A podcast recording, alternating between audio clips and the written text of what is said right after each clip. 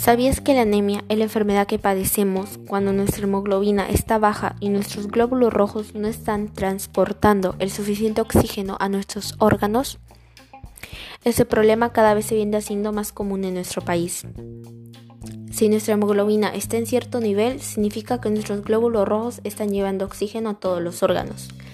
Pero, si la hemoglobina baja, no están llevando suficiente oxígeno y nuestros órganos van a comenzar a sufrir.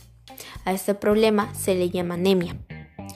La principal causa de la anemia es el déficit del consumo del hierro, elemento principal para la formación de la hemoglobina.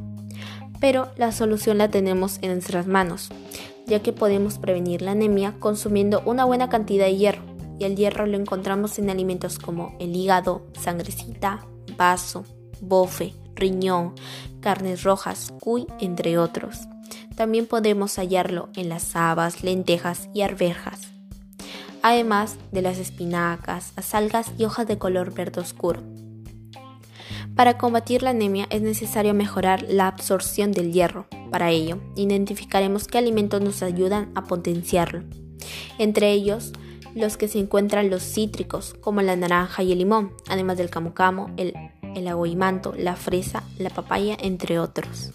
Por eso es necesario que las familias y nuestra comunidad en general tomen conciencia frente a este problema y consuman alimentos ricos en hierro para que cuiden la salud de cada uno de sus integrantes y puedan prevenir esta enfermedad que cada vez se incrementa en nuestro país.